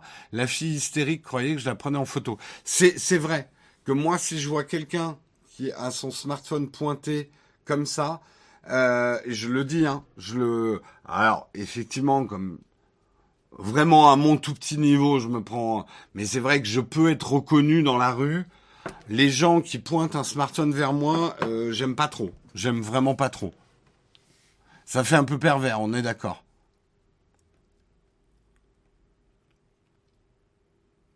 Je regarde beaucoup YouTube sur mon iPhone dernièrement et ça tire beaucoup sur le haut du dos, beaucoup plus que d'habitude. Ouais, non mais parfois c'est des petits gestes, mais petits gestes qu'on fait longtemps et souvent qui peuvent, euh, bah, on a tous connu hein, les problèmes carpiens quand euh, on utilise une souris, les gamers. Moi, j'ai des, je le dis, hein, j'ai des douleurs au bout de 5 heures de jeu. Si je joue plus de 5 heures, je commence à avoir des douleurs. C'est pour ça que j'essaie de faire des pauses toutes les heures quand je stream. Euh, pour plusieurs raisons. D'abord, c'est bien de faire des pauses, de se dégourdir les jambes. Euh, mais c'est aussi parce que moi, au bout d'un moment, sur une longue session, euh, j'ai euh, des douleurs dans le dos. Hein.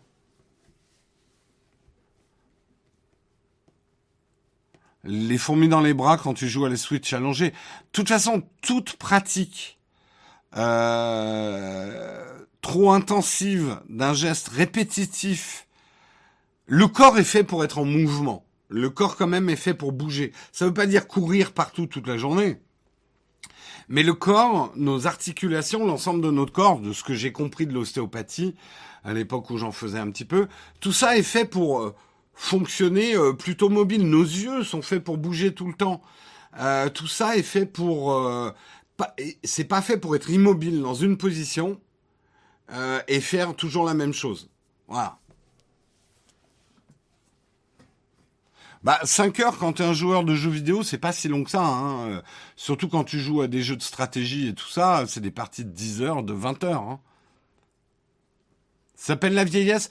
Pas forcément euh, Edwin Jack Music. Tu pensais me vanner, mais euh, je te réponds très sérieusement. par exemple, des douleurs. J'ai eu plus de problèmes carpiens avec la souris quand j'avais 20-25 ans euh, j'ai eu même des gros problèmes. Hein. Une époque, j'arrivais même plus à bouger le bras. J'ai eu plus de problèmes étant jeune, et pourtant je faisais pas plus d'informatique. Donc c'est pas forcément lié à la vieillesse. Il y a d'autres problèmes hein, liés à la vieillesse, mais euh, je pense que d'entre vous, il y a des gens de moins de 30 ans qui ont déjà eu des problèmes euh, de musculo-squelettiques euh, à cause de pratiques trop intensives euh, de l'informatique ou des smartphones ou ce genre de choses. Hein.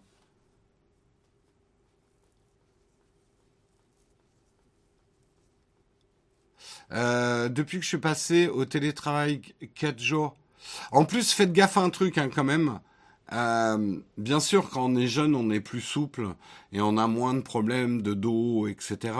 Mais c'est là qu'on développe des mauvaises habitudes et vous allez les payer très cher après. Après, je veux pas faire mon moralisateur à deux balles. Mais les bonnes pratiques se prennent aussitôt. Euh, je suis passé en télétravail 4 jours sur 5. J'ai acheté un bureau à position réglable pour pas rester assis 8 heures par jour devant. Tu travailles 3 heures debout. Moi, je stream debout certains jeux. Euh, moi aussi, j'ai un bureau euh, debout assis. enfin, de plusieurs positions. Et ça fait vraiment du bien. Hein. Bah, les souris verticales, tu peux... moi, j'ai du mal à jouer avec une souris verticale.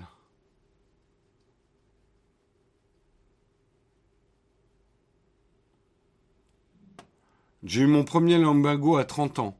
Ouais, bah tu vois, oui. Et euh, vous savez, hein, les pro gamers et tout, des gens qui passent énormément de temps, bah, ils ont un entraînement sportif aussi, hein, euh, d'assouplissement et tout ça. Hein.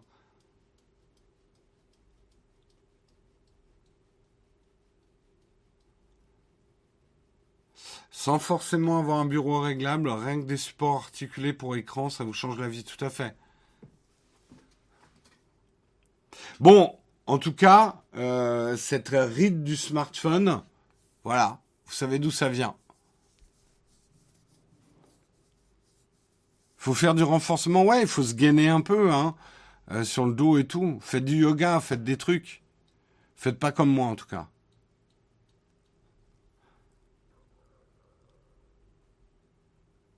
Au boulot, ils ont voulu nous fournir des souris verticales, ça, parlait ça partait d'une bonne intention. Elles sont quasi toutes dans un tiroir. Ouais. De manière générale, évitez d'avoir le même geste toute la journée. Je sais, c'est pas toujours facile avec tous nos métiers, mais moi, le fait que je travaille alternativement sur un ordi et avec mon iPad me fait aussi pas mal changer de position. Hein. Et je sais que maintenant, je bah, mon smartphone, je l'utilise de moins en moins. Je le vois d'ailleurs dans mes, mes temps d'usage. En fait, là, je suis en, je suis presque en boycott quasi complet des réseaux sociaux. J'y vais vraiment de moins en moins. Je suis pas tombé dans TikTok. Euh, Instagram, j'y vais quasiment plus. Facebook, ça fait belle lurette que j'y vais plus du tout. Il y a Twitter, mais Twitter, ça va plutôt être ici au bureau comme un outil de travail. Le week-end, je regarde quasiment plus les réseaux sociaux. Je regarde d'ailleurs plus quasiment mes mails ni rien. D'ailleurs, c'est devenu très dur de me joindre le week-end maintenant, et tant mieux. Euh... Donc ouais, j'utilise de moins en moins quand même mon smartphone. Hein.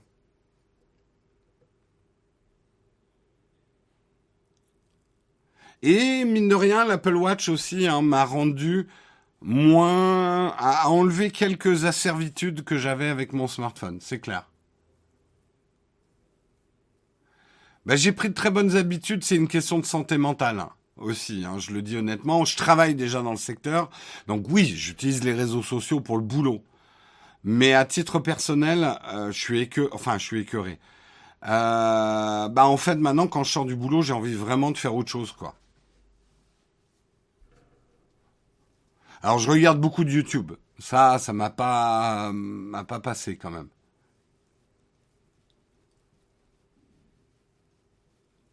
Faut faire du sport. Ouais, mais je pense, moi, je fais partie de la catégorie des gens. Faut pas leur dire de faire du sport parce que ça me donne encore moins envie d'en faire. Euh, faut déjà se bouger. Et moi, je me bouge beaucoup. Je marche énormément. Je déteste aller dans un endroit en me disant je vais faire du sport. Ça, c'est vraiment pas mon truc. Par contre, j'adore marcher beaucoup. Et vous pouvez pas imaginer comme la marche est déjà un excellent mouvement pour le corps, quoi.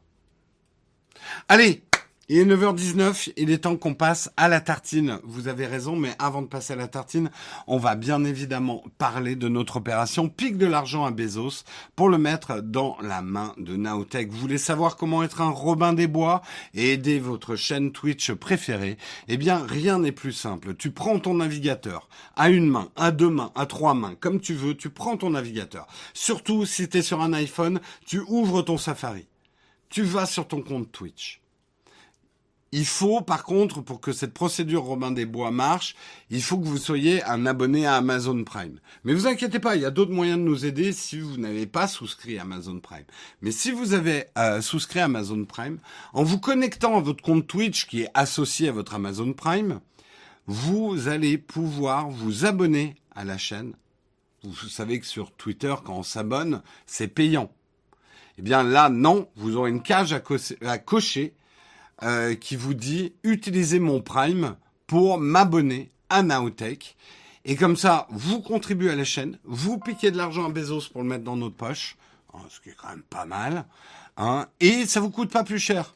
Donc tout est bénéf. Je n'arrive pas à comprendre s'il y a des gens d'entre vous qui ont un Prime et qui ne le donnent pas à la chaîne ou à une autre chaîne. Désolé, j'arrive pas à comprendre. Euh, je je n'arrive pas à comprendre. Le seul problème, effectivement, Jeff Bezos n'aime pas beaucoup qu'on aille farfouiller dans sa poche pour lui prendre des sous. Donc il vous demande de le faire tous les mois parce qu'il se dit c'est des flemmards. Ils vont oublier de le faire et au bout d'un moment toute la moula sera pour moi. Mais nous, on lutte contre Bezos. Donc tous les mois on y pense on va renouveler son Prime. Vous avez une date anniversaire pour le faire. Merci beaucoup DJI pour euh, ton Prime, troisième mois d'abonnement. Merci Noursmi également pour ton onzième mois d'abonnement. Merci Localise pour ton troisième mois d'abonnement. Merci G17 Gen 6 pour ton quinzième mois d'abonnement. Merci beaucoup à vous les contributeurs. Merci, merci. J'ai dit Twitter, non, j'ai dit Twitch. Twitch, Twitch. J'ai dit Twitter, tout ça se passe sur Twitch, bien évidemment. Mais il m'arrive de me tromper. Avouez quand même, il y a trois, trois lettres en commun, même plus. Euh, merci en tout cas à tous les contributeurs. Je vous propose qu'on passe tout de suite à la tartine.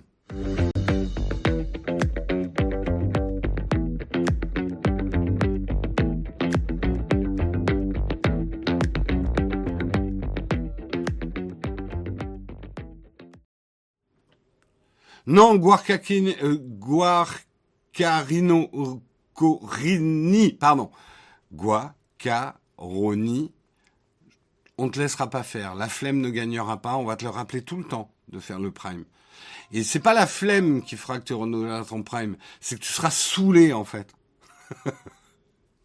On, voyez le train de la hype qui vient à point euh, tout vient à point et qui sait attendre. Le train de la hype a démarré. Merci à Web pour ton prime 12e mois d'abonnement. Merci Somme pour ton sixième mois d'abonnement. Nous sommes dans le niveau 2 du train de la hype. Merci beaucoup à vous. Ça régale. Euh, même moi qui suis sub payante, je suis saoulé. oui, je voulais préciser ceux qui veulent aider autrement. Vous avez bien évidemment les subs qui sont possibles. Vous pouvez également nous aider sur Patreon ou en YouTube Member. On passe au dernier article que je voulais commenter avec vous. Il n'y aura pas de camp de fac aujourd'hui. Hein. Désolé, j'ai été plus long, plus long que prévu et déjà 9h23. Mais je voulais quand même vous parler d'une tendance lourde d'une tendance lourde dans la photo d'influenceurs. plus spécifiquement, on va dire, d'influenceuses actuellement, je vais vous montrer une série de photos. Vous allez comprendre. Euh, alors voilà, on a des photos de Dua Lipa, euh, chanteuse anglaise. Alors certaines sont nettes, mais il y a beaucoup de photos floues avec des flous, des cadrages assez approximatifs. Euh, des lumières assez crues, je vais montrer d'autres exemples. Donc ici, on a Eilish, hein, avec effectivement des, lumières très euh, très dures, euh, un petit peu faites au flash direct, ou des photos avec des flous de mouvement. Beaucoup de photos de, on va dire pas trop posées en fait. Celle-ci oui, celle-ci non. Ça, c'est le genre de photo qu'on dirait raté. Hein euh, même chose chez Olivia Rodrigo. La photo floue dans le couloir. Euh, photo un peu approximative, selfie miroir. Là, c'est flou. Voilà. Ici, on est, euh, bon, ça continue. Hein, on a d'autres exemples de photos extrêmement floues euh, chez des grandes influenceuses. Donc, est-ce une tendance Oui. Pourquoi Comment C'est ce qu'on va expliquer. C'est ce qu'on va expliquer. Il y, a, aussi ce type de cadrage. Voilà. Ce genre de photo, on va dire, qui rappelle un peu l'époque du Polaroid. Euh, et qui rappelle aussi un petit peu l'époque de... Euh, c'était une tendance dans les années 90, euh, des photos très crues. Alors c'était encore pris pas mal à l'argentique à l'époque, mais pourquoi j'ai Siri qui s'est mis en route? Arrête-toi, Siri. Euh... Je m'en charge. Oui, bah tais-toi. Chut, chut. Reste discret. Euh... Fais comme si on n'était pas là. Oui, oui, je viens de voir effectivement qu'elle s'était réveillée. Euh, ça a été une tendance assez lourde. Alors, beaucoup d'entre vous, photos moches, etc. Là, je suis pas d'accord avec vous. Une photo floue peut être une très belle photo quand c'est intentionnel. Le truc qui est drôle, le truc qui est drôle aujourd'hui, euh, c'est que c'est très dur de rater une photo avec un smartphone. C'est très dur de faire un flou. Là, on a l'impression qu'elles ont des smartphones d'il y a 10 ans. Les photos comme ça, c'était les smartphones euh, d'il y a 10 ans, en fait. Euh, et ouais, ne dites pas que c'est des photos moches ou ratées. Hein. C'est des photos crues. Euh, c'est une tendance photo. Euh, vous savez, l'esthétisme n'est pas toujours la photo techniquement bien foutue. Hein. Euh, ce qu'il y a d'intéressant dans ces flous, dans ces cadrages, c'est la dynamique. Vous voyez une photo comme ça, et cette première photo du Alipa est hyper intéressante parce que elle pète les codes d'Instagram de la photo euh, posée, de la photo duck face, de la photo parfaite, je me suis recoiffé avec oh non non surtout pas un flash dans la gueule, euh, j'ai bien le fond de teint et un éclairage professionnel qui en fait fait fake. En fait, ces photos et ce flou fait photo vraie. Alors, je suis d'accord avec vous, c'est pas plus vrai que ça parce que c'est réfléchi de faire la photo floue. C'est une intention. Et d'ailleurs, euh, la tendance s'appelle, euh, et c'est hyper intéressant, je vais vous dire le nom de la tendance, parce que c'est une vraie tendance. Elle s'appelle, euh, voilà, le pleury. Planned and blurry. Blurry, ça veut dire flou. Et planned, ça veut dire préparé à l'avance. Donc le plurry, c'est un faux flou, genre j'en ai rien à foutre de ma photo. C'est ça en fait qui s'en dégage et qui est important pour une, génération d'influenceuses, c'est nos grandes sœurs, nos mères même maintenant, euh, faisaient des photos parfaites, étaient des femmes de papier glacé, avec des cadrages hyper étudiés dans Instagram, euh, on veut péter ce code-là et c'est vachement intéressant. Donc on retrouve la photo. Alors ça c'est du grand classique Instagram, hein, elle en fait quand même hein, pour qu'on voit. Mais je trouve que sa robe est beaucoup plus intéressante dans cette photo Euh, moi, j'aime beaucoup ce type de photo. Euh, je, je, trouve qu'il y a, il y a de l'ambiance, il y a du mouvement, euh, il y a quelque chose de beau dans le raté aussi. Euh, je trouve ça plus intéressant qu'une photo comme ça qui techniquement est plus réussie parce que elle est, elle est nette. Euh, mais là aussi, euh, cadrage, genre de cadrage qu'on pourrait faire nous, on est en vacances, on n'est pas en train de se prendre la tête. Pourquoi il y a un, il y y a un morceau de rambarde devant euh, L'horizon, on dirait que la, la, la, va se, enfin la mer va se déverser à droite. Euh, techniquement, elle est à chier cette photo. Techniquement, c'est à chier. Mais voyez, celle-ci, elle est hyper intéressante. Le genou est flou, donc il y a un mouvement qui se passe. Euh, le flash est assez cru. Le cadrage euh, ben fait sortir l'image, fait exploser l'image et met en plus en valeur les robes, ce pourquoi elles sont probablement payées.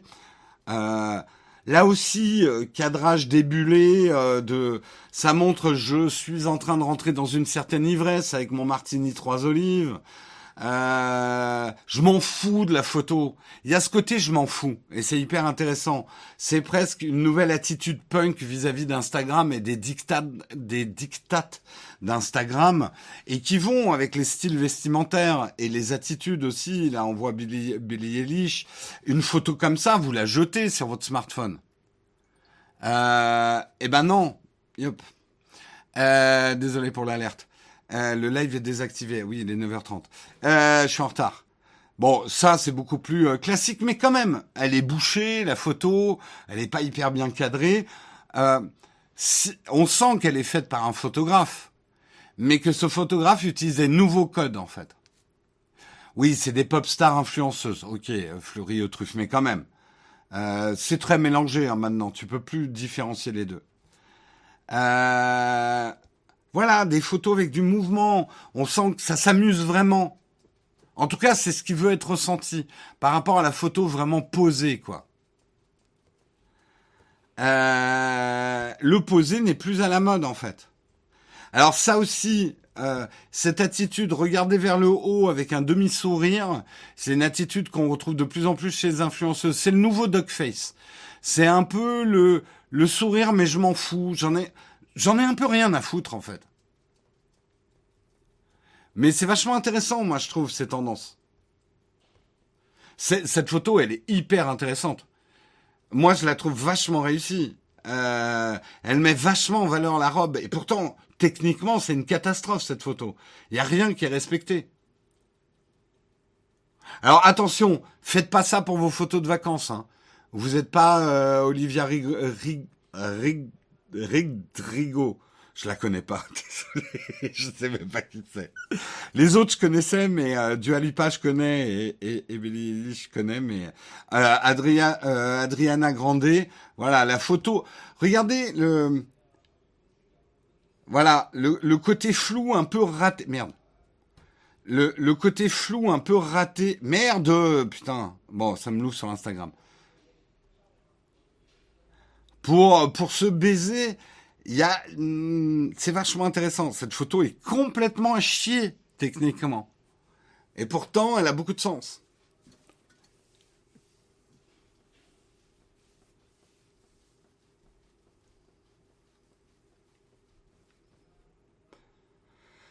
Ok, alors euh, euh, Charlie D'Amelio, elle est pop star ou elle est influenceuse? On est d'accord qu'elle est plus influenceuse. Là, je vous coupe l'herbe sous le pied. Ceux qui me disent ah ouais, c'est des pop stars, c'est pas des influenceuses.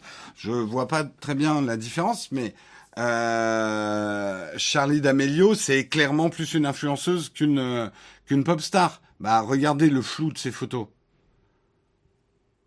Tout ça. Et alors le côté aussi, je me maquille pas. La photo crue. Euh, je montre mes boutons. Tu ne connais pas cette personne, c'est pourtant une des plus grosses influenceuses au monde hein, aujourd'hui. Hein. Méga star TikTok, euh, Charlie D'Amelio. Elle est, euh, on va dire que c'est un business à elle toute seule, hein, plus que ça. Elle est énorme. Photo floue, voilà, une photo complètement ratée. Bah, si vous avez jamais entendu parler d'elle, c'est peut-être normal, c'est pas votre génération, mais allez faire des recherches parce que c'est un vrai phénomène, hein, cette fille. Hein. C'est un véritable phénomène. Mais oui, oui, moi non plus, c'est pas du tout ma génération. Hein.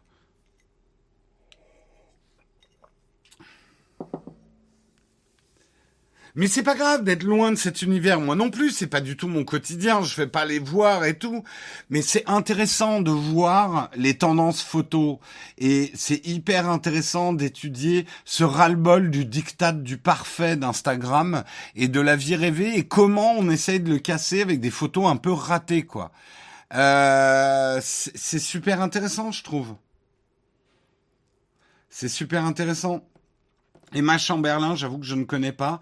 Alors elle, c'est intéressant. Les photos inutiles. Voilà. J'ai fait une rafale où je me recoiffe les cheveux. Ça n'a aucun intérêt, mais ça fait vrai. Et la, la, la, dernière photo, elle est ratée. Mal cadrée. Et regardez le nombre de likes. Hein C'est pas, c'est pas votre photo de moineau euh, net euh, qui a ce nombre de likes, hein Regardez aussi, ça, c'est des photos qui ont une putain de dynamique. Techniquement, c'est à chier. Les carnations, c'est orange-jaune. Le flash est beaucoup trop fort. On voit plus rien. Mais il y a un mouvement, une dynamique. On est dans du tableau, là. Moi, j'aime beaucoup ce type de photo.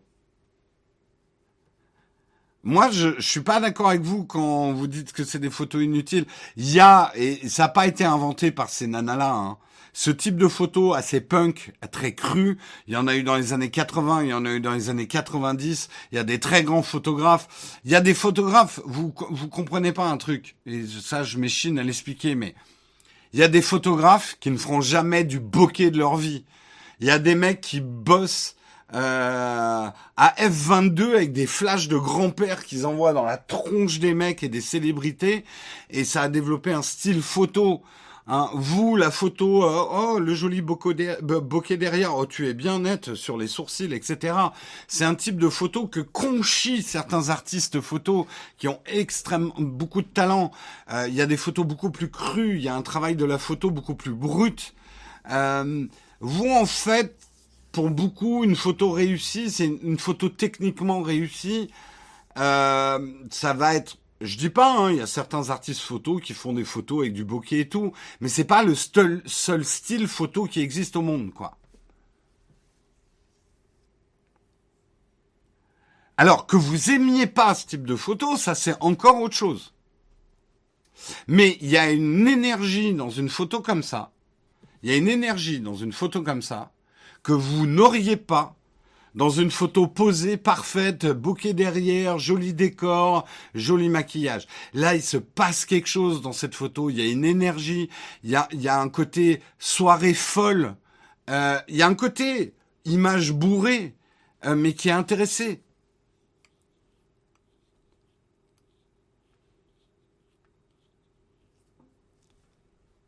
Euh, biaisé par les photos du fait que c'est des gens archi connus. Pas que la photo pourrie. Oui, je suis d'accord avec toi. Si toi-même tu postes une photo, mais quand même, celle-ci hyper intéressante. Je trouve la dernière hyper intéressante. La première était très intéressante. Je pense qu'une photo comme ça de vous peut avoir un impact sur votre Instagram. Je le dis très sérieusement. Dans cette photo, il se passe quelque chose.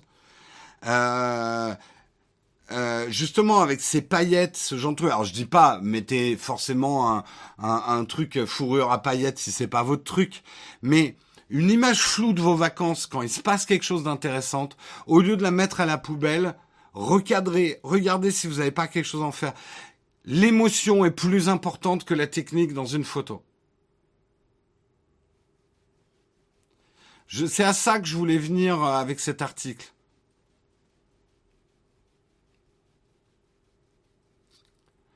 Et, au-delà de la célébrité de ces jeunes filles, euh, et je reprends l'exemple de cette photo et de la première, ce sont des photos intéressantes que vous pouvez faire vous-même. Il se passe des choses là-dedans.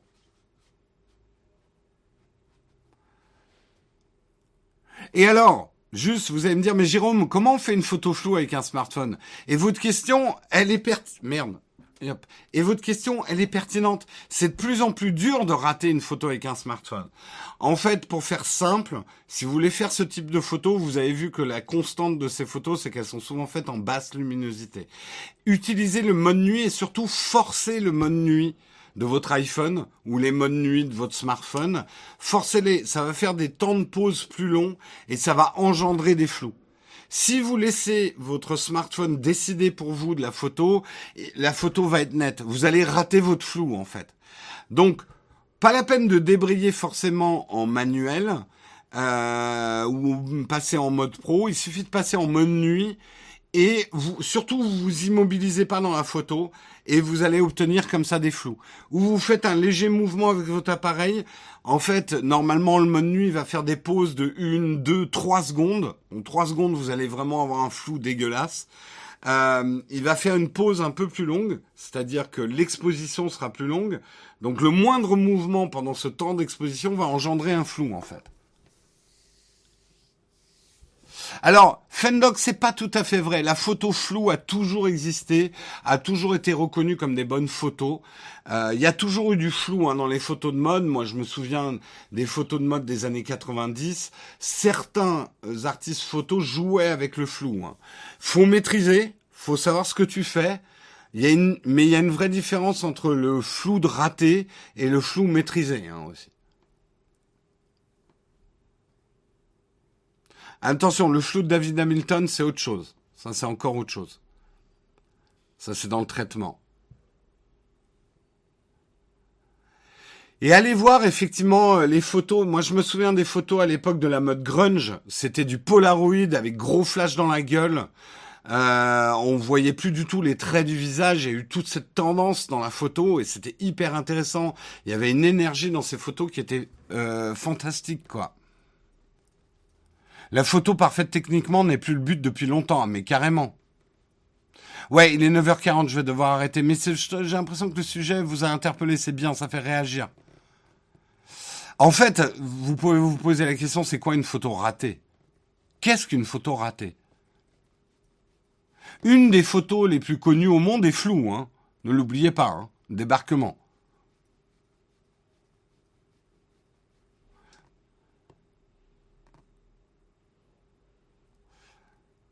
Les ingés photos ont fait des années d'études pour que les utilisateurs essayent d'éviter leur prouesse.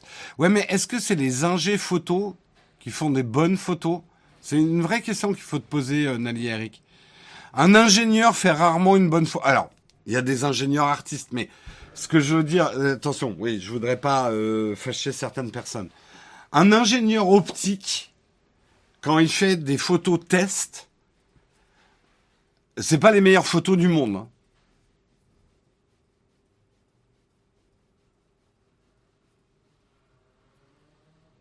Pareil en peinture, si on y réfléchit, la peinture ressemble de plus en plus au réel. C'est pas le but. Plein d'artistes ne cherchent pas ça, bien sûr, bien évidemment.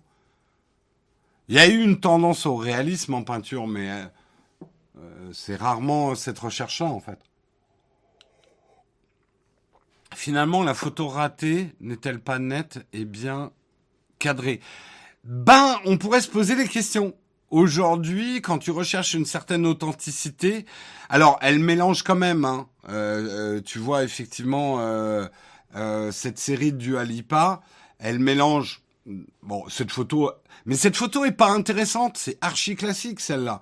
Alors ça met en valeur la robe et probablement c'est comme ça qu'elle a eu la robe. Ça met en valeur la robe, il n'y a pas de problème. Mais elle va mélanger. Elle va mélanger des photos qui sont plus faciles à celle-là est hyper intéressante. Celle-là est une énergie folle, cette photo. Une énergie qu'il n'y aurait pas si on voyait le haut de leur visage et qu'on on voyait leurs chaussures et que le genou n'était pas net. Si le genou était net, euh, on pense qu'on verrait qu'elle serait en train de poser, en fait. Vous voyez ce que je veux dire?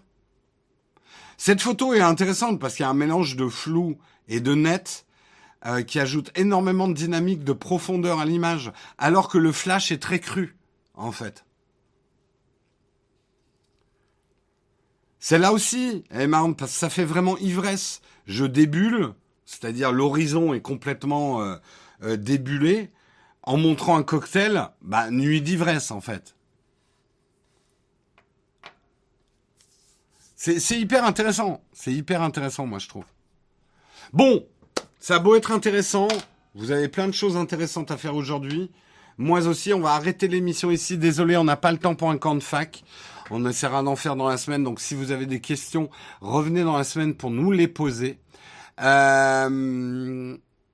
Par contre, je pense vraiment qu'une partie sont des selfies bourrés. Je pense que c'est ce qu'elles veulent te faire croire, Gépif.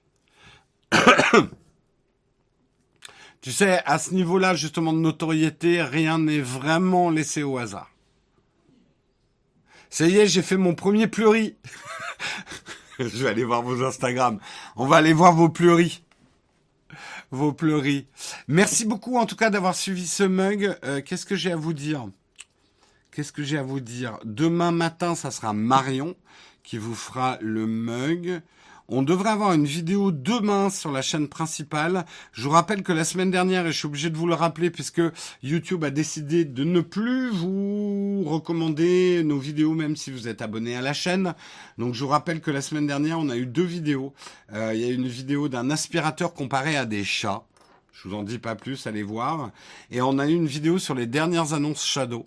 Donc allez voir ça sur la chaîne YouTube principale et n'hésitez pas à les partager. On a besoin de votre aide pour sortir de l'ornière dans lequel l'algorithme de YouTube nous met. Euh, je vous rappelle également qu'aujourd'hui, jeudi, et, cette semaine, jeudi est férié. Il n'y aura pas de mug ni de jeudi contributeur jeudi. A priori, on va faire un vendredi contributeur et normalement, il y aura quand même un mug vendredi. Il faut que je confirme ça avec Guillaume. Mais il y aura un mug vendredi. Euh... Yep. Chips masqué, je sais pas ce qui s'est dit. Je vous souhaite une excellente journée à tous. Bien évidemment, je vais faire un raid pendant le générique de fin, mais sans plus tarder, je vous quitte. Je vous fais des gros bisous. Passez une bonne journée et à demain. Ciao tout le monde